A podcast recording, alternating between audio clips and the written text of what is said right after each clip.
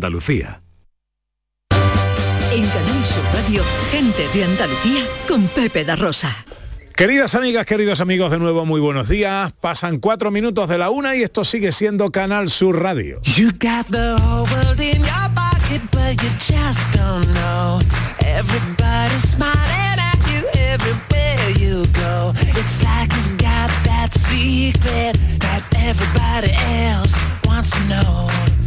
Hola, hola.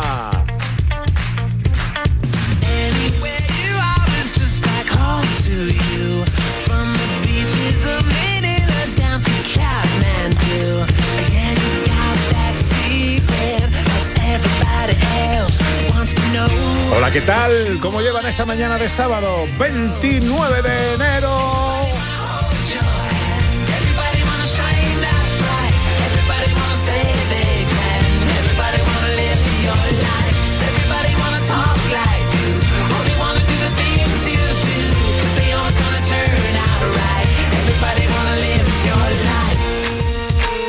Es sábado 29 de 2022. O- Ojalá en la compañía de sus amigos de la radio lo esté pasando bien la gente de Andalucía. Tercera hora de paseo, nuestra hora más viajera. Tiempo para escaparnos a algún destino en Andalucía.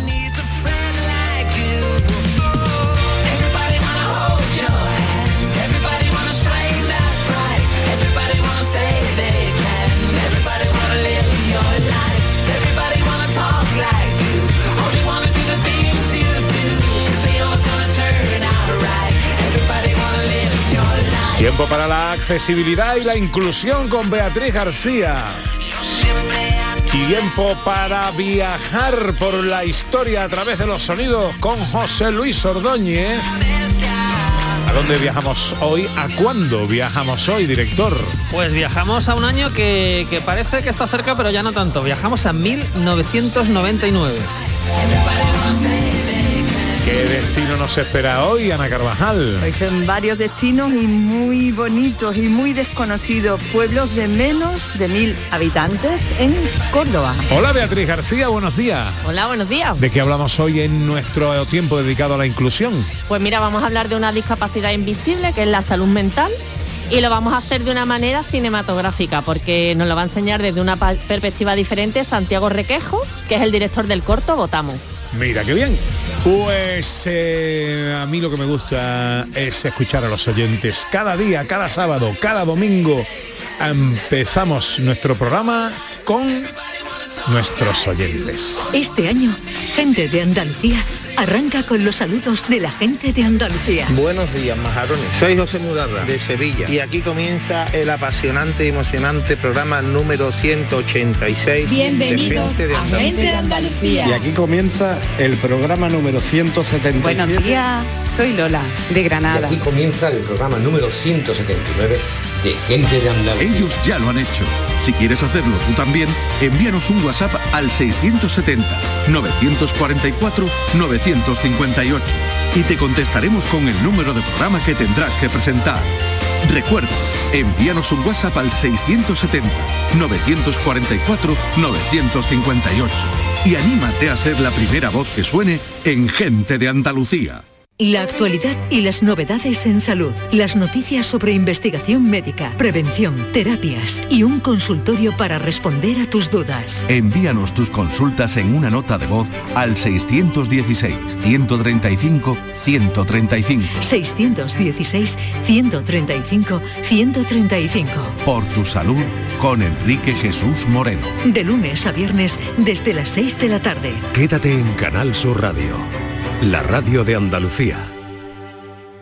Humor, ingenio, música en directo, entrevistas. Todo lo tienes en el show del comandante Lara. Y te esperamos los domingos en la medianoche para que disfrutes de la radio más original y divertida. ¡Vas a flipar! ¡Síguenos! El show del comandante Lara. Este domingo en la medianoche. Quédate en Canal Sur Radio, la radio de Andalucía. En Canal Sur Radio, Gente de Andalucía, con Pepe La Rosa.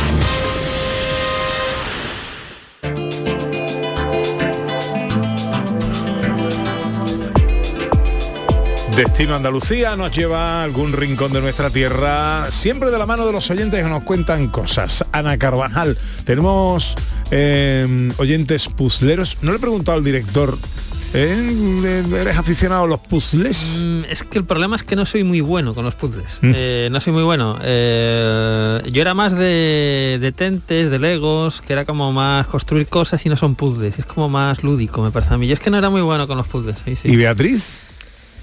Pues tampoco mucho. Hice una vez uno de esos de en 3D, que era un puente de, de Londres. Ajá.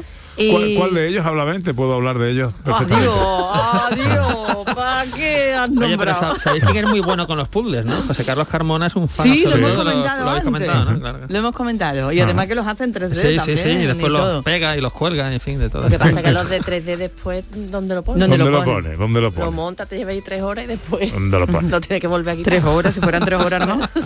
Bueno, aquí Paco Pelo nos ha mandado uno de 5.000 piezas. ¡Hala! Y mucha paciencia. Inma Camacho dice, a mí me encantan, yo me los termino en dos días y nos saluda desde el puerto de Santa María.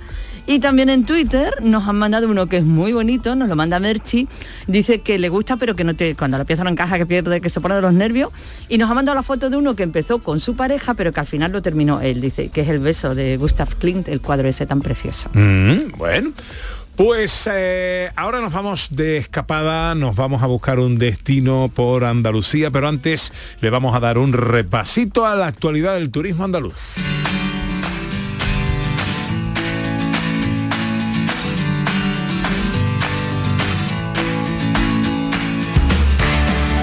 Éxito de Andalucía en Fitur. El vicepresidente y consejero de Turismo, Juan Marín, ha destacado esta semana el éxito de la presencia de Andalucía en la Feria Internacional de Turismo, en la que los profesionales del destino han duplicado los contactos comerciales y el pabellón de la comunidad ha recibido más de 75.000 visitantes.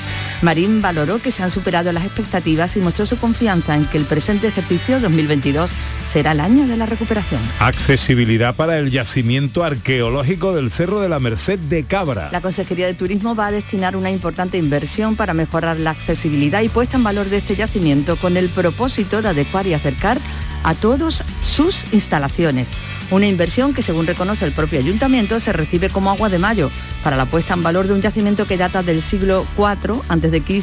y que se plantea con el objetivo de que pueda ser visitable este mismo año.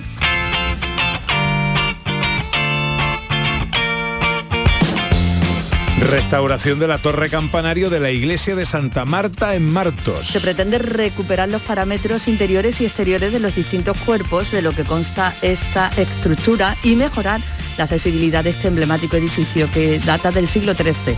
La inversión con la que la Junta va a colaborar con el Ayuntamiento de Martos forma parte del plan de la Consejería de Turismo para fomentar la accesibilidad universal y la puesta en valor turístico del patrimonio público cultural de los municipios del interior de Andalucía. El plan de sostenibilidad turística de la Junta prevé una inversión de casi 9 millones en la provincia de Cádiz. y que se destinarán al desarrollo de tres proyectos en Conil, La Sierra y Jerez.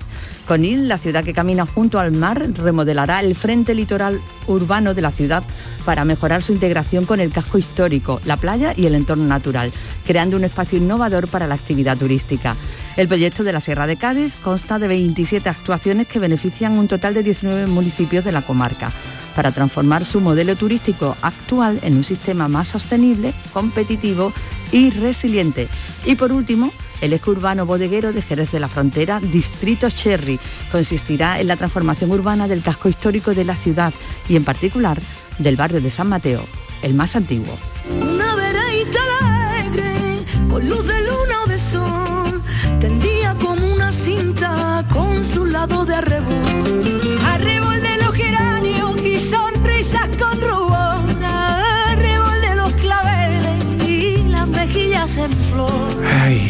vamos a viajar por Andalucía.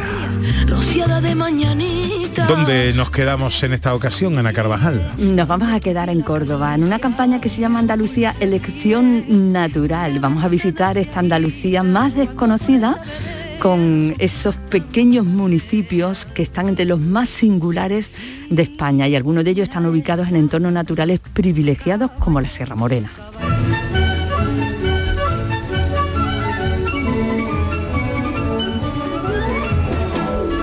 Pues, ¿qué te parece, por ejemplo, si eh, empezamos este paseo por Sueros? Pues me parece maravilloso porque Suero es uno de los pueblos más bonitos de España, o sea, reconocido. No lo- oficialmente. oficialmente reconocido. Y tiene un montón de cosas que proponer. Pues vamos a saludar a Ángeles Álvarez, que es gerente de Ornitural, empresa de turismo activo de Hornachuelos que trabaja en Sueros. Hola Ángeles, buenos días. Hola, buenos días. ¿Qué tal? ¿Cómo estás? Pues muy bien. Aquí estamos paseando por Hornachuelo un gran grupo de mujeres, pero sí que visitamos muy a menudo Suero con nuestro grupo, un sitio que es importantísimo visitar, ya que pasear por sus calles te hace viajar a tiempos remotos. Y con ello reconocemos que es bien merecido el título que tiene de uno de los pueblos más bonitos de España. Ya no creo que sí. ¿Qué nos proponéis a través de Ornitural? Pues sobre todo senderismo principalmente, aunque en Sueros todo gusta, porque suelo pasear por sus calles haciendo tan cercana estas visitas, porque directamente se puede convertir en un guía cualquiera de las personas que te encuentras a tu alrededor, ya que te explica de primera mano cada uno de los lugares más interesantes. Pero no nos podemos ir de aquí sin visitar la cueva de los murciélagos, que es un lugar muy impresionante. Además, a nosotros nos sorprendió la primera vez que lo visitamos, por ejemplo, Iberfauna. Es un sitio donde José Luis transmite su amor por los animales haciendo una gran labor. Y la riqueza de estos municipios pues deriva precisamente de cada uno de estos pequeños recursos turísticos de los que podemos disfrutar y son bastante desconocidos. Desde Apa- luego que Te acaba sí. de pasar una avioneta por la cabeza, ¿no? No, ¿Ah, no? la verdad que no, no, no. Ah, no. Ah, entonces ha sido aquí. Entonces nos ha pasado a nosotros. Aquí no se ha escuchado nada, ¿eh? ¿No? Ah, bueno. Como bueno. tenemos las ventanas abiertas, pues porque, por- porque las recomendaciones sanitarias, pues a lo mejor nos ha pasado a nosotros, Ángel, y como no la vemos, pues nos ha parecido que... Yo estoy en plena naturaleza y aquí no, ahora mismo no ha pasado nada. Vaya, vaya, pues mira, pues un poquito más nos da la avioneta y no nos damos cuenta. Ángeles, hemos hablado de Suero, de ese pueblo maravilloso, de esa cueva que hay que visitar, que hay que conocer, que hemos destacado de ahí, de Suero, pero estamos hablando de esta red, ¿no? De estos pueblos singulares, de esta Andalucía desconocida, ¿no? Que, que tenéis alrededor y entiendo que tú, como agente turística, también tienes que conocer, porque no nos destacas algunos de estos, de estas localidades y algunas de las cosas más bonitas de cada uno para Pues- animarnos a visitarlas. Yo otro de los pueblos que os aconsejaría visitar, por ejemplo, es Algallarín. Tiene unas actividades náuticas muy interesantes. Es un poblado de colonización, sus casas son muy parecidas entre sí, todas son pinta- están pintadas de blanco, es un pueblo muy característico, todas con su porche. Luego, por ejemplo, en La Granjuela es una zona cepa, que es una zona especial de protección de aves. Y en 2021 ha tenido sus primeras jornadas de aves esteparias. Es algo que no estamos acostumbrados y solo gracias a esta vertiente que ha surgido, gracias a Fitur, podemos conocer pueblos que para nosotros eran muy desconocidos, porque por sí mismos son tan pequeños que siempre se adherían al pueblo de al lado para dar un poco de publicidad, pero por sí mismos no era no era viable publicitarte. Entonces queremos agradecer la labor que se está haciendo desde la Delegación de Turismo, en especial a Ángel Pimentel, por, por llevarnos hasta Fitur y darnos a conocer a pueblos tan pequeños. Muy bien, pues yo la verdad es que me parece, porque es verdad, ¿eh? esto que está contando Ángeles, ¿no? Son riquezas que incluso para nosotros es muy desconocida y es otro tipo de turismo, ¿verdad, Ángeles? El que hacemos visitando estos pueblos pequeñitos. Sí, sí, primero pensamos que es algo más, son tan pequeños que no le damos la importancia, pero quedamos maravillados visitando estos pueblos porque cada uno tiene su importancia y cada uno es divertido y tenemos actividades de aventura, podemos tener lo que busquemos. Muy repartido porque no lo vamos a encontrar todo en el mismo sitio, pero eso nos da la opción de hacerlo en diferentes fines de semana. Claro que sí. y ¿no? con ello contribuimos a que se mantenga la actividad en, en ese pequeño pueblo que quizás vive solamente del turismo. Mm. Eh, ¿Cómo contactamos con Ornitural? Pues tenemos redes sociales donde casi todos los fines de semana organizamos rutas, pero también nos dedicamos a los grupos, así que por Facebook nos llamamos Ornitural, Instagram o desde la página web pueden contact- contactar con nosotros. Ángeles Álvarez es gerente de Ornitural, empresa de turismo activo de Hornachuelos, eh, que nos ha dado este, este eh, primer recorrido por, por la zona donde nos encontramos, eh, Andalucía, elección natural, recorriendo pueblos de menos de mil habitantes en la provincia de Córdoba. Ángeles, un beso enorme. Gracias, igualmente. Muchísimas gracias.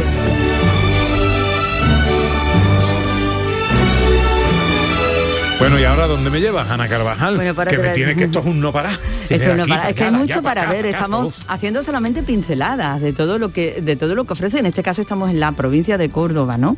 Y de todo lo que ofrece de esta cantidad de municipios de menos de mil habitantes, pues estamos haciendo solamente pinceladas para que sepamos cuál es esta riqueza. Y ahora vamos a irnos a otro sitio precioso y desconocido que se llama Castil de Campos. Mm. José Luis Montparler es eh, responsable de la empresa de turismo activo eh, que nos va a hablar de esta zona. Hola José Luis, muy buenos días.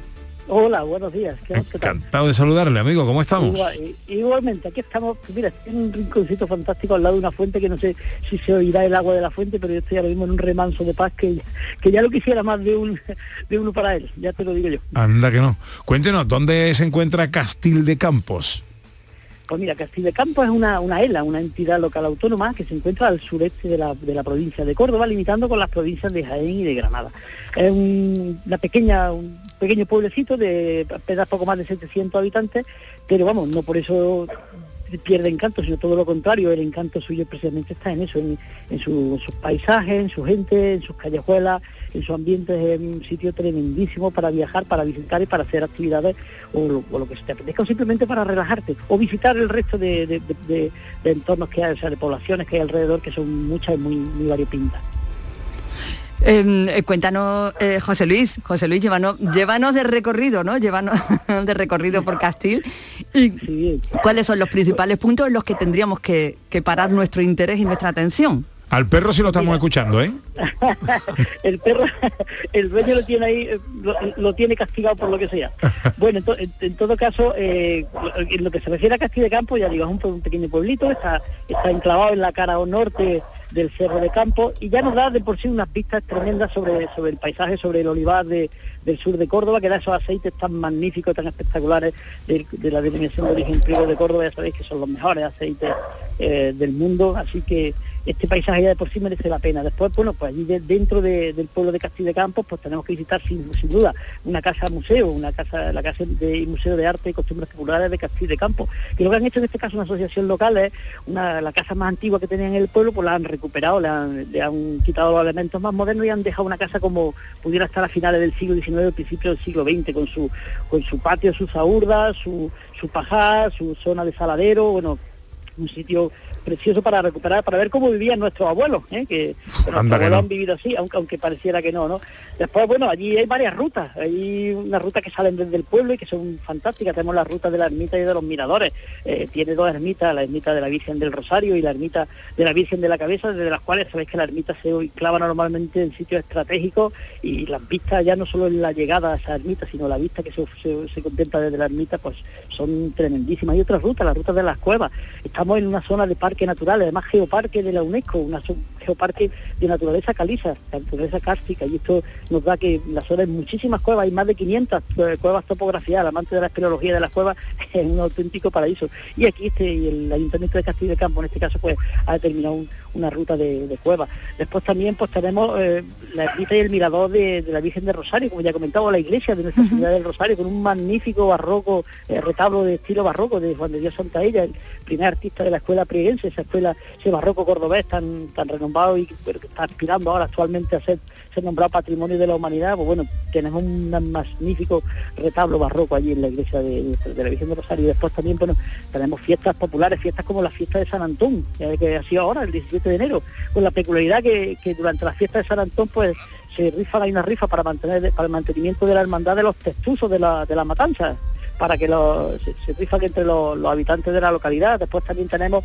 las cruces de mayo o la, torre- o la romería de la Torre Cerval, una antigua torre de vigía de, origen íbero que, también da unas vistas espectaculares. O, o también, por ejemplo, el Día de San Juan, que es también muy peculiar, ¿no? Porque normalmente se celebra en toda España la noche de San Juan como la noche No, no- no se aburren ustedes. no, no, el, el día de San Juan además, porque mientras que la noche de San Juan lo que hace es eh, eh, esperar la velada, la noche, la noche más corta del año, el día de San Juan lo que hacen es, en este caso, los campeños se levantan muy temprano y suben a la, a la torre esta cerval a recolectar la hierba de sangre, que es una hierba que después utilizan para, para, para depurar la sangre, es una, una hierba de, de allí de la zona, y, y tiene una curiosa historia también, porque es que la tradición dice que cuando te levantas tan temprano y subas ya a la torre, si, si en la sombra, en la sombra que proyectes sobre el suelo no se te ve la cabeza, ese año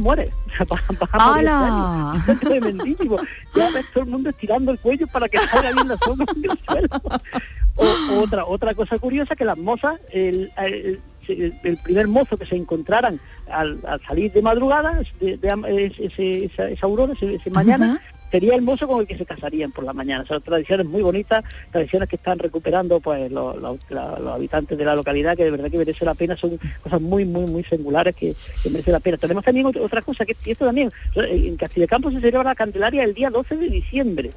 O sea, los candelarios son ahora, el 2 de febrero, ¿no? Pues no, allí en Castilla-Campo las 12, el 12 de diciembre.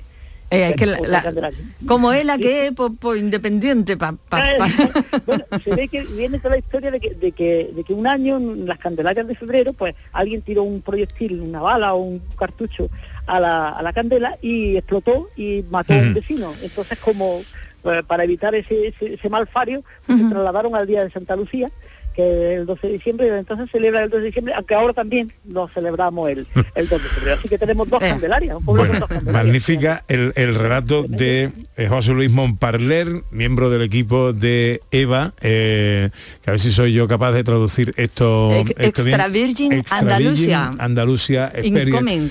experiencias para esta zona que con corazón en priego de Córdoba nos recorre eh, los pueblos pequeñitos de este entorno eh, inmenso, eso sí, de Andalucía. Eh, José Luis, un abrazo enorme.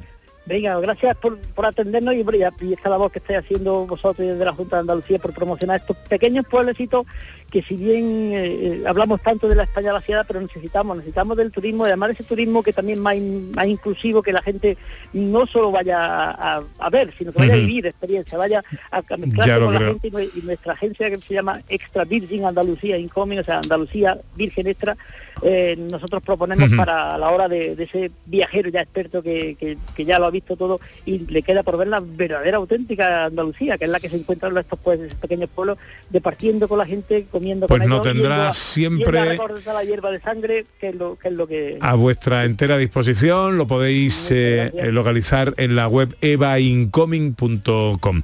José Luis, un abrazo muy fuerte, amigo. venga, gracias a vosotros y un saludo.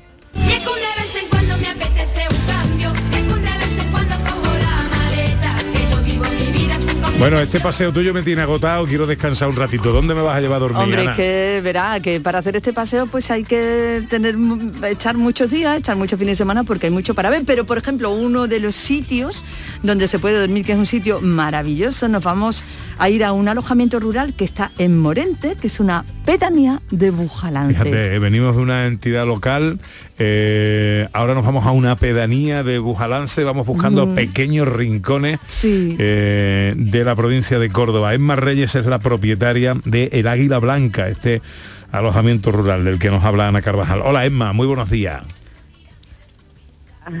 Hola. Pues, hola. Sí, ahora que no te oía antes. Buenos días. Realmente son dos casas, mm, es la Aguilita Blanca y la Aguilita de Piedra. Y están aquí en Morente.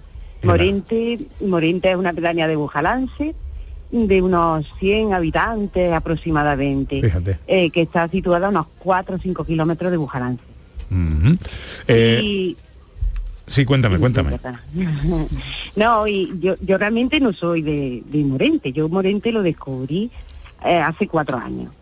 Yo iba buscando un sitio para mí, para, para los fines de semana, algo tranquilo, y descubrí Morente, que tú fíjate, estando tan cerca de Córdoba, porque estamos a unos 25 minutos de Córdoba.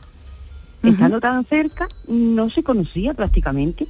Y cuando llegué me quedé encantada porque es un, un- como un pueblito muy pequeño. Yo siempre digo, es como estar en una urbanización de la playa donde todos los servicios te tienes que desplazar, porque nos tenemos que desplazar a Bujalance, pero, pero, pero eso es recogido y, y además con una gente increíble.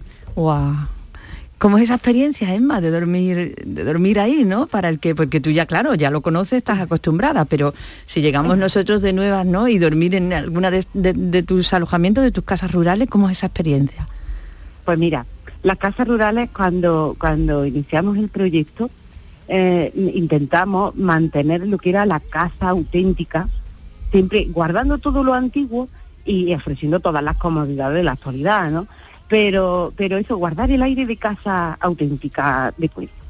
Y entonces mm, la experiencia es vivir en una casa con muros de 80 centímetros, mm, fácil de calentar y de enfriar por, por ese tipo de, de muros. Y luego con eso, con, con guardando todos los detalles de, de casa antigua. Y Mm. luego con las comodidades de eso, de, de un patio, porque aquí todas las casas tienen unos patios mm, estupendos, ¿no? De- donde puedes disfrutar de piscina en verano, de tu barbacoa, de tu porche y de, de, y de la naturaleza, porque además tienen unas vistas las casas mm, de puestas de sol increíbles. Entonces, la verdad es que, que la, normalmente la- las familias que vienen repiten, repiten porque se quedan Claro. encantadas, No se quedan encantadas porque además luego Morente, porque muchas veces me preguntan, ¿está en el campo? Digo, es como ocho calles rodeadas de campo. Entonces, es estar como en el campo, pero no estás solo.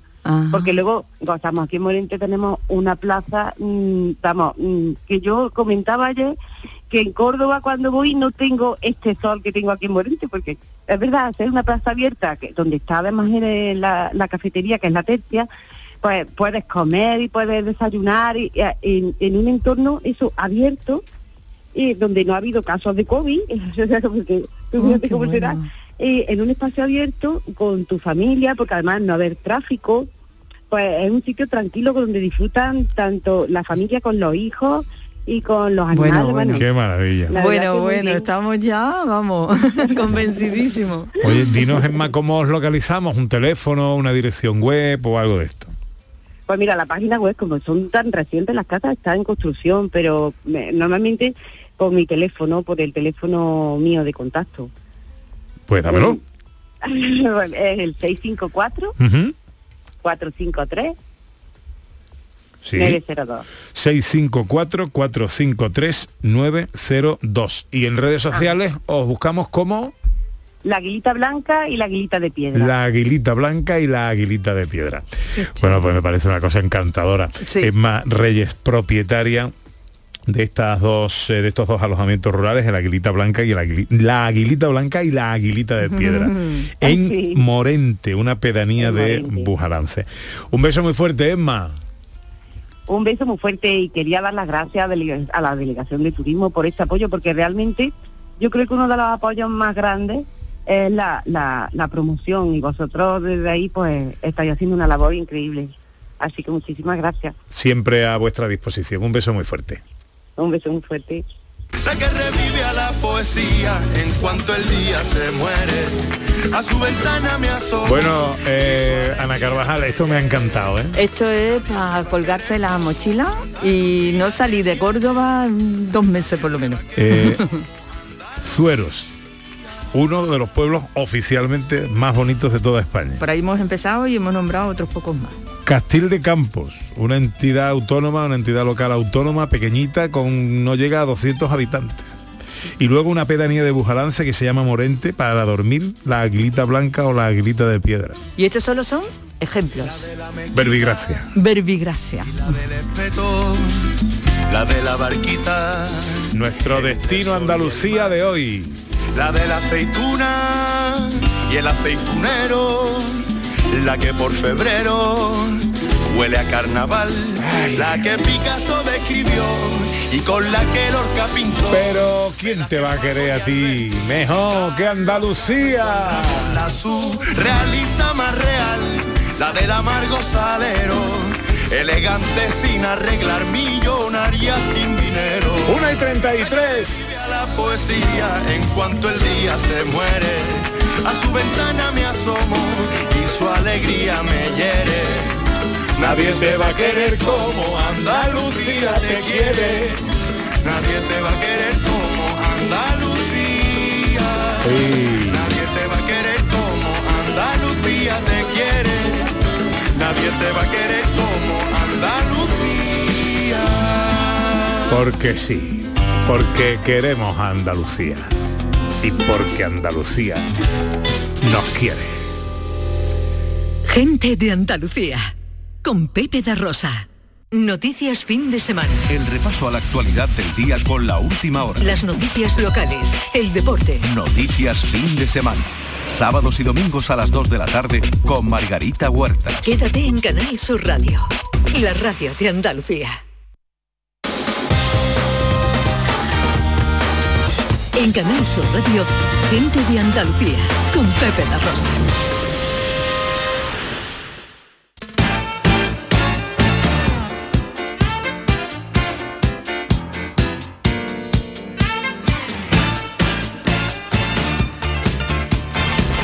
...25 minutos para las 2 de la tarde... ...tiempo para la accesibilidad, para la inclusión... ...con Beatriz García Reyes... ...consultora de accesibilidad en Everyone Consultores... ¿De qué eh, hablamos hoy? Pues vamos a hablar de, de salud mental que está mm, pertenece, bueno, la salud mental pertenece a la denominada discapacidad psicosocial, que por regla general pues suele ser una discapacidad invisible y podemos poner como ejemplo pues a personas que tienen trastorno bipolar, ansiedad, depresión, esquizofrenia y un largo etcétera. Entonces, esta discapacidad, la salud mental, eh, está muy estigmatizada. Normalmente eh, la sociedad pues suele comportarse mm, como muy paternalista con las personas con cualquier discapacidad, ¿no? Ay, pobrecito, vamos a ayudarle. Mm, pero sí que suelen rechazar a las personas que tienen un problema de salud mental. Entonces hay un gran desconocimiento sobre esta discapacidad que además tenemos que decir que es que durante la pandemia el porcentaje de población eh, que ha tenido problemas de salud mental ha aumentado una barbaridad.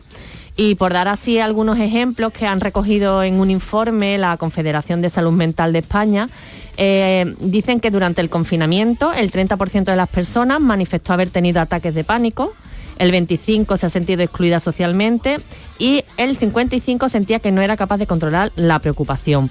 Después también, eh, desde el inicio de la pandemia hasta la actualidad, eh, más de un 6% de la población ha acudido a un profesional de la salud mental por algún tipo de síntoma, la mayoría por ansiedad y por depresión, y más del doble de estas personas que han acudido eh, a servicios de salud mental son mujeres. Y después, mm, casi un 6% de la población ha recibido un tratamiento psicofarmacológico, entre los que destacan ansiolíticos y los antidepresivos y mm, pues casi un 70 lo han tomado durante unos tres meses, pero es que un 70 y tantos por ciento lo siguen tomando en la actualidad. Entonces, mm, hoy para hablar de, de este tema de salud mental vamos a contar con Santiago Requejo, que es el director del corto Votamos, con el que ha alegrado además más de 50 nominaciones en festivales nacionales e internacionales y ha recibido más de 30 premios hasta la fecha. Y al que ya tenemos al teléfono. Santiago, buenas tardes o buenos días. Buenas tardes. ¿Qué tal, hombre? ¿Cómo estamos? Muy bien. Bueno, eh, de momento enhorabuena por la nominación a los premios Joya. ¿De qué trata Votamos? Pues muchas gracias, la verdad es que estamos muy contentos y nada, votamos un cortometraje que como hacía Beatriz, pues trata el tema de la salud mental. Y bueno, mm, cuéntanos un poquito cómo se desarrolla el, el- el corto. Pues el cortometraje es un cortometraje de 12 minutos en el que se desarrolla en, una, en un edificio, es una comunidad de vecinos, de nueve vecinos, que se reúnen para cambiar el, para votar el cambio de ascensor, que ya está bastante viejo. ¿no? Pues arranca el cortometraje con esa vot- votación unánime en la que todos eh, están de acuerdo en cambiarlo y cuando ya se disuelve esa junta de vecinos, bueno, pues entre los típicos corrillos que se juntan al terminarse una junta, uno de los vecinos comenta que por fin ha podido alquilar el, el piso, ¿no? Que llevaba ya dos años sin alquilar y cuando le preguntan todos los vecinos intrigados quién es ese inquilino, ¿no? Que se ha atrevido a alquilar ese piso sin reformar, pues él comenta que es un compañero de trabajo que ha conocido a través de un programa de reinserción social y entonces ahí se arman, se, se encienden las alarmas, ¿no? Como que un programa de reinserción social. Y entonces él cuenta, bueno, que es a través de un programa para incluir a personas con problemas de salud mental. Al escuchar los vecinos problemas de salud mental, pues se arma ahí un detonante, un conflicto que empiezan a salir todos los prejuicios y no sigo porque si no hago spoilers. Ah, claro, claro, claro, claro. No, pero lo que sí, la temática del corto es muy innovadora porque muy pocas veces se toca la salud mental en el cine de una manera normalizada, ¿no? O sea, como una persona más y que esa persona pues sea un genio, o sea un violento o, una, o que tenga una imagen infantilizada. ¿Cómo, qué, te, qué te ha inspirado a ti para hacer este, este corto? Pues yo la verdad que el tema de salud mental tengo que reconocer que era algo que tampoco me preocupaba, o sea, digamos que no estaba en mis prioridades, ¿no? De preocupación. Pero un día hablando con unos expertos de salud mental de las instituciones hermanas hospitalarias por otro tipo de cosas, me comentan un caso real en Madrid de una persona que ellos trataban eh, con problemas de salud mental, pero bueno, que con un tratamiento pues funcionaría normal. El caso es que eh, esta persona no consigue alquilar un piso eh, porque los vecinos, al enterarse de quién es, eh, presionan al propietario para que no le alquilen la vivienda. ¿no? Entonces yo cuando escucho esta historia me quedo completamente impactado, eh, porque, eh, claro, el derecho a la vivienda es un derecho fundamental, ¿no? Y se me queda ahí un poquito ahí, ¿no? Entonces yo dándole vueltas y reflexionando, pues me hice la pregunta, ¿no? Digo, ¿yo qué hubiera hecho si fuera uno de esos vecinos? Y llegué a la autorrevelación sincera de que muy probablemente yo pues hubiera hecho lo mismo, hubiese impedido que, que alquilara el piso. Fruto de, digamos, de esa experiencia, pues te sientes mal, ¿no? Porque yo hasta ese momento me consideraba una persona, digamos, abierta con todo el mundo, independientemente de que compartamos, no sé, eh, puntos de vista sobre la vida. Pero está claro que con las personas con problemas mental no lo era, entonces eso me movió pues a conocer, a preguntar, a entender y como pasa toda la vida, a medida que vayas preguntando los prejuicios se caen. Y este proceso por el que yo pasé me pareció muy interesante plasmar en un cortometraje eh, esta historia que se, se servía de esa realidad para al final lanzar al espectador esa, esa pregunta, ¿no? que fue la que yo me hice. Y mira, los trastornos mentales normalmente se han relacionado mucho con agresividad, con violencia, con asesinato. Y el, el cine pues contribuye a perfilar eh, una realidad ¿no? y a generar entre el público una opinión sobre un determinado tema. Eh, ¿Qué piensas de cómo ha tratado y cómo ha influido la industria del cine en la salud mental? A ver, yo tampoco es que sea un experto que no haya visto todas las películas del mundo mundial que se han hecho, pero tengo que reconocer que, por lo menos lo que yo he visto, hay bastante, tiene bastante culpa el cine, ¿no? Siempre cuando hablamos de un- una persona con salud mental, pues nos vamos a una persona completamente extrema, ¿no? Una persona que está para estar en un psiquiátrico, una persona que está loco de atar. Y yo creo que ese tipo de referentes que se van eh, metiendo en la ficción, pues al final va calando la cultura popular, ¿no? Yo creo que muchos de los miedos pues eh, parte de culpa tiene el cine, el teatro, eh, la literatura. ¿no? Cada vez son más los famosos que, que comparten sus problemas de salud mental, ¿no? Como por ejemplo la, esta- la gimnasta estadounidense Simone Biles, el cantante Dani Martín y bueno, la recientemente fallecida también Verónica Forqué. ¿Consideras que la salud mental sigue siendo un tema tabú en la sociedad actual?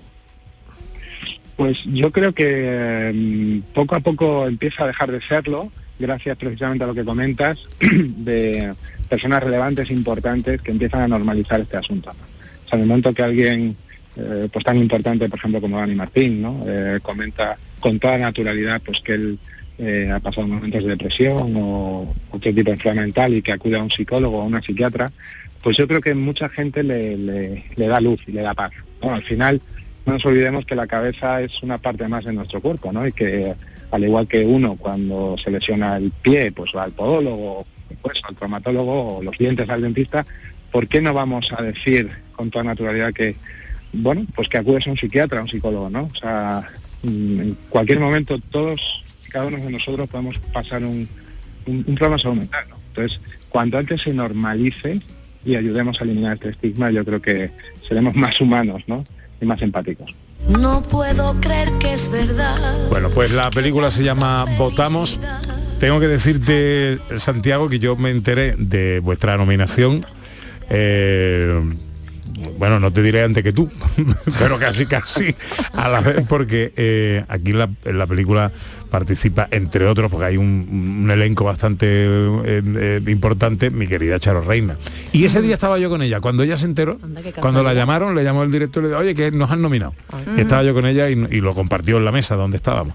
Y, bueno. y, y nada, la recomendamos porque ella me ha contado cosas y me ha dicho, ya, ya, aparte de ahora escucharte, por supuesto, ¿no? Así que recomendamos mucho esta película y te deseamos lo mejor para esa gala de los Goya del 12 de febrero.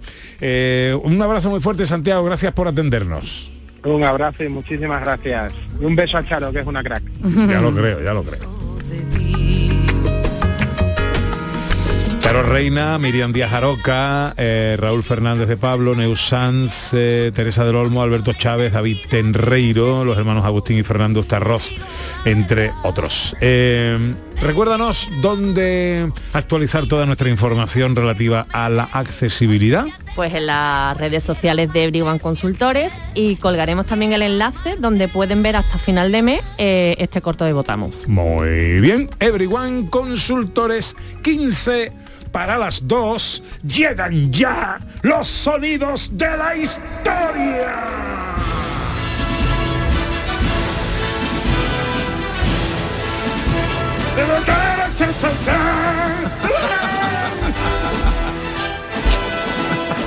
Que por cierto, para la historia, la foto que me acaba de mandar mi amigo Carlos de Bodega Mi Tierra. A ver, abre que a ti te la habrá mandado también. Gloria seguro, Gloria seguro. Pochas no, pues hoy con- no me la mandamos, hoy no me la... Carlos, Como que ¿qué no? pasa? Pocha con pulpo. Madre mía de mi ¿Cómo vida. tiene que estar esto, niña? Madre mía de ¿Os mi gustan vida. las pochas? ¿Qué es eso? Bueno, Las pochas son los, como chícharos, los ¿no? chícharos, Chícharos. esos gordos. Como las faves, ¿o qué? Eso. Eh, sí, una cosa así. Oh, esto, oh, esto tiene una pinta. Yo voy, hoy voy, hoy voy. Ahí está mi, mi amantísima esposa, eh, que está loca por un guisito, porque claro, venimos de cuatro días en Londres. En Londres los cucharones, las pochas no... Eh, no, ¿sabes? no, no se estila, no se Ahí, estila. ahí no, ahí hay no. que decir que no. Os tengo que decir una cosa, ¿eh? Nos recomendaron cuatro restaurantes en Londres, ¿vale? Pedimos recomendación. Oye, cuatro restaurantes, para una vez que voy voy a comer bien, ¿no? Y los cuatro restaurantes eran o españoles o de comida española, ¿vale? Ya ves. digo, hombre, no, verá, y ahí a otro sitio. Eh, pero bueno, y también me imagino, también me imagino, eh, en eh, eh, la eh, Trafalgar Square está la estatua de Nelson, ¿no? Eh, está ahí, pues yo me imagino a Nelson retorciéndose por todas las noches, mirando para abajo y viendo que en las dos calles más importantes de tiendas, por ejemplo, ¿eh? Eh, de Londres, que son Oxford Street y, y Regent Street, donde más gente entra es en tiendas españolas. Está Sara, Massimo Ah, Dutti, sí. ¿sabes? Mango, mm, las demás también, ¿vale? Pero donde más gente entra es en las tiendas españolas. Sí, sí. Y en los restaurantes españoles y en los bares españoles. Que no digo nada, Nelson, Nada, que nada, no nada, digo nada, nada, no provoques. Al hombre su provoques, caballito, no tranquilo, hombre. Bueno, querido, sonidos de la historia. ¿A qué año viajamos hoy? Pues viajamos al año 1999. De la vida loca Pues Enrique Martín, que aún no había probado la nocilla. No, sí, sí, ahí estaba, ¿no? Ya Sí, con por ahí, por ya ahí, ahí, ¿no? por ahí estaba la cosa, sí, estaba Vale, ahí, vale. yo creo. Bueno, esta pues- canción también fue como la Rafaela Carrá de cuello torcido, también de lesiones, porque todo el mundo intentaba hacer el baile ese del cuello para los la- y no Y vea. hay que estar fuerte, ¿no? Para hacerlo. Hombre, eh, verás, más que fuerte, flexible. Oye, pues el 1 de enero del 99 aparecía el euro en nuestras vidas. El euro. El euro, que El era euro. el primer caso para decir adiós a la peseta. Y hubo un tiempo en el que convivimos, no sé si os acordáis, que era pesetas y Sí, euros. Y era, un- sí. era un gazpacho malo, ¿eh? Y va la gente con los Era un conversores. malo, porque ¿cuántos euros son pesetas? ¿Cuántas pesetas Una son euros? especie de En fin, una- calculadora pequeñita que te daban y te convertían Y directamente. parecía que no nos íbamos a Nada, gastar la nada, vida, era, ¿eh? era un lío, era un lío. Hay una cosa muy curiosa que se echa un poquito de menos, o yo echo de menos, por ejemplo, que eran los rostros que aparecían en los billetes de peseta. No sé si os Mm. acordáis, porque por ejemplo había había escritores, estaba Pérez Galdós, no me acuerdo qué billete era. Pemán, Eh, José María Pemán. Manuel de Falla también creo que estaba. O Manuel de Falla. O José. Celestino Mutis también, ¿no? Que eran una serie de personajes que ya, bueno, pues eso ha pasado un poquito a, a la historia. Mi favorito era el de precisamente Celestino Mutis, que era un gaditano que se dedicaba al estudio de las plantas. Sí, señor. El de Manuel de Falla yo creo que era el de 100 pesetas, lo que Sí. pasa que ese era más antiguo. Ese ya no se estiraba en el, en el 99. ¿Teníais algún favorito vosotros? O... No, es que, es que no me acuerdo. No me acuerdo tampoco. No he visto 500. yo pocos billetes. Según lo nombra, según lo nombra. de 2000, Te vas acordando. 1000. Exacto. 5.000 pesetas. 5.000. ¿Cuál era de 5.000? De 5.000 lo No había veía yo poco por aquella No había más, ¿no? Oye, también es el año, el 99, en el que se estrena la serie Bob Esponja, que después ha tenido una trayectoria importante y no tiene nada que ver, pero bueno, Boris Yeltsin, también ese año, deja el poder en Rusia y pasa a, la ma- a las manos de un señor que ahí sigue 23 años después, que es Vladimir Putin, que ahí está el hombre a ver lo que arma, ¿no? Pero también, por supuesto, sucede algo en España que nos va a cambiar la vida, nos cambia la vida porque empezamos a coquetear con Internet. Madre de Dios. Qué dolor, ¿eh? bueno, esto... Un fa, Además, un no sé, fa. si, no sé si acordáis que llamaban por teléfono y se caía todo. se caía la conexión. ¿Cómo y- explicarle ahora? a- ¿Cómo le explicas tú a Joy? A Joy. A- Otra vez. A Roy. Roy, Roy. mía. Yo, yo yo digo que sí, no sé, Yo a qué se pensando. digo, yo, también yo pensaba que era Joy. A Roy. Serán los milenios de ahora que se llaman yo. yo no sé. Bueno, o incluso tu Roy acaba de nacer. Mi, mi Pepito tiene 19 años, no sé cómo explicarle esto. Claro, claro, sí, sí. Pues era, eh, era eh, conectarse a internet, con, no sé si os acordáis, eran el Terra, estaba Olé, estaban, bueno, cosas así todas muy, muy parecidas. Y hay que decir que muchas veces utilizábamos estos, este internet, ¿no? Para chatear, ¿no? Eh, gracias a la tecnología, ¿no? Y que había ciertos anuncios que hoy nos pueden parecer, eh, pues no sé cómo decirlo, mejor que lo escuchemos. Deja ya el internet y vamos a cenar. Por cierto, ¿le has hecho la transferencia a mi hermano? ¿Se imagina qué cómodo sería hacer cualquier operación bancaria a través de Internet? Pues ya puede hacerla porque ya hay un banco en Internet. Bankinternet.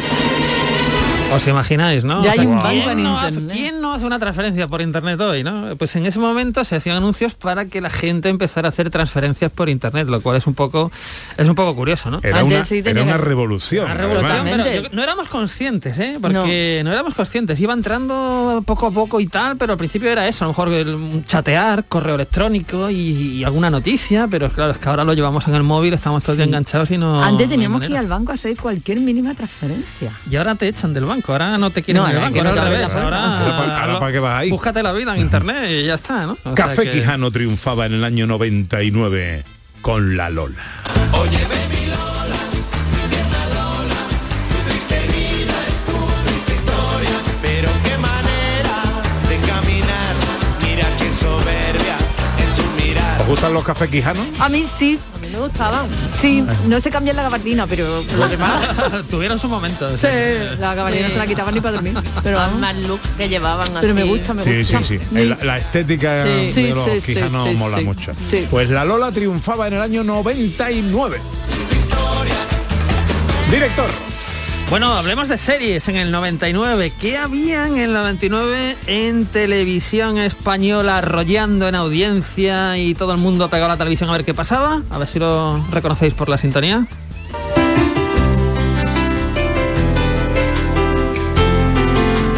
Hombre, por favor. Bueno, aquí estaba Emilio Aragón, Lidia Boch, Ah, eh, los niños, el abuelo y no sé quién más ahí, Francis Lorenzo, que era un vecino, un amigo, Sí. me parece, algo así. Médico de familia, fue un exitazo del 95 al 99.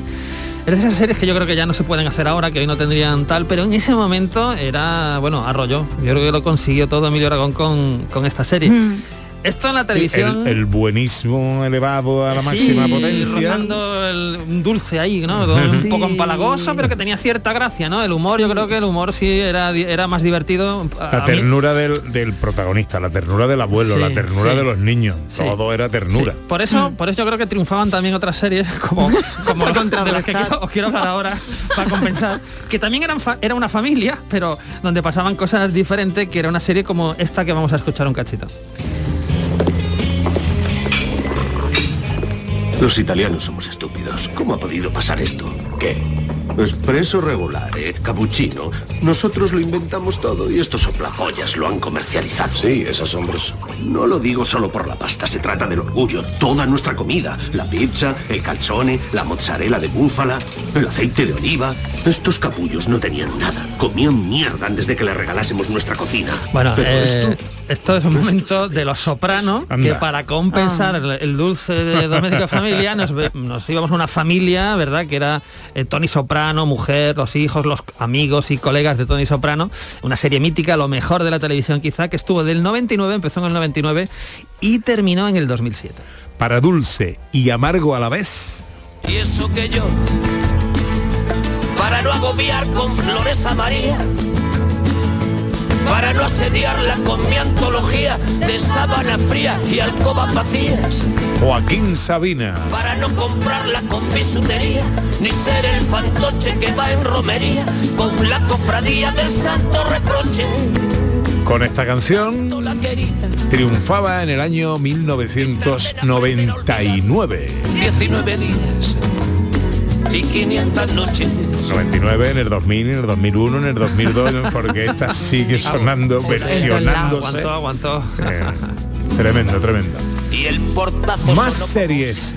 Pues hemos hablado de series eh, de, a nivel nacional, series de éxitos a nivel internacional. Vamos a ver qué serie estaba triunfando en Andalucía.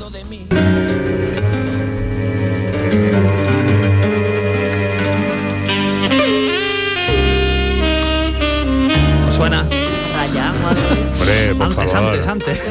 Ah, claro, yo creo que era la precuela de La precuela. Arrayán. Porque en el 99 podíamos ver Plaza Alta, serie de televisión con una audiencia pues eh, astronómica en Canal Sur Televisión y que comenzó a emitirse el 1 de septiembre del 98, se, matu- se mantuvo pues imbatible en audiencia hasta comienzos del año 2000, ¿no?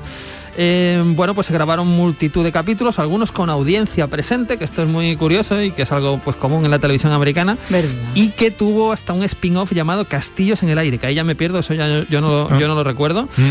Y bueno, pues por esta serie, por Plaza Alta, pues por supuesto pasaron actores como José Luis García, Paco León o Belén López, ¿no? Una película por la, una serie por la que pasaron gran parte de los actores andaluces de la época y de la actualidad. Santo, santo, devoción. Gloria Estefan y Sopra contrariar con este Santo Santo también triunfaba en el año 1999. Algún tengo un especial top verano, ¿eh? Eh, pero háblame de cine. Hombre, el año 99 fue muy importante porque el año 99 volvía una saga que había terminado en el año 83. En el año 83 fue el Retorno del Jedi, que cerraba la trilogía original de George Lucas. Y en el año 99 regresaba George Lucas con el episodio 1, La amenaza fantasma, que nos iba a hablar de los orígenes de Darth Vader, cuando era un tierno niño en Tatooine y no había rastro de maldad en su rostro, pues la amenaza fantasma comenzaba a construir la, eh, la leyenda de ese villano que se ha convertido en uno de los grandes villanos de la historia del cine. La amenaza fantasma nos llegó en el verano del 99.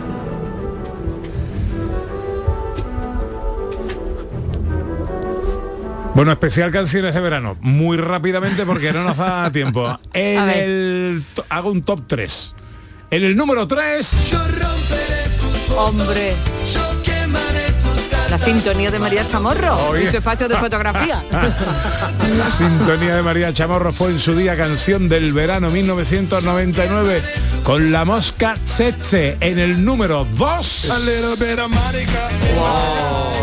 Que no ha bailado el mambo number 5 de Low Vega.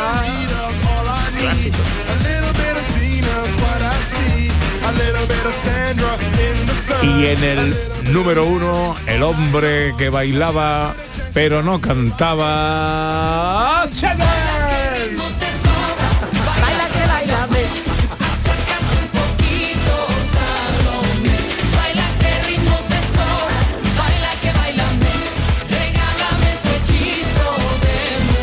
¿Qué va a hacer hoy Beatriz García Reyes? Pues mira, ahora mismo lo que me apetece es a bailar, pero como siempre me voy a tirar a la calle y me voy a tomar una cerveza. Beatriz se casó en el año 99, a ella sí que le, le cambió la vida. Hombre, eso sí que es un documento para la historia. Bueno, pues pásalo bien, Beatriz. Muchas gracias, igualmente. ¿Qué va a hacer hoy Ana Carvajal? Yo como siempre me voy con Beatriz, también quiero ver. Yo también quiero bailar, qué gana de bailar, por favor, ya. Y nuestro director tendrá un chiste inquietante que echarnos a la cara hoy. He, he trabajado en él la última madrugada. Sí. Horas ahí trabajando, se abre No, el telón. No esperaba menos. Se abre el telón, eh, vamos a una sala de cine, están proyectando La Abuela, ahí está Paco Plaza, el equipo, el director, y está el cine lleno, está lleno, rebosante de gente, hay gente en el exterior del cine, pero el taquillero, el, el responsable de, de acomodar a la gente, les dice que no, que no cabe nadie más, eh, que es imposible y nadie más puede entrar. Se cierra el telón. ¿Cómo se llama la estrella mundial de cine? Uf. La estrella mundial de cine se llama Poni uno más. Poni uno más. Poni uno más. Joder, es que he estado, he estado currándolo aquí y Más inquietante que esto no se va a conseguir. ¿eh? ¡No, por Dios! ¡No! Ponía más. Ponía una más. Yo ponía una pensando más. en un actor japonés. Ponía una más. Paul Newman. Vale, no, no lo explique más, no lo explique más. De usted un beso muy fuerte a Sandra. Muy bien. Y a Roy, Muchas por favor. gracias. María Chamorro estuvo pendiente de todo en la producción y el gran Antonio Carlos Santana a los botones. Se quedan con la información. Volveremos mañana, será a las 11. Ojalá estén todos ahí. Sean felices. Adiós. Si te ha gustado este programa, descárgatelo para volver a disfrutarlo. Lo tienes como todos los demás en la radio a la carta, en nuestra web y en nuestra app. Quédate en Canal Sur Radio, la radio de Andalucía.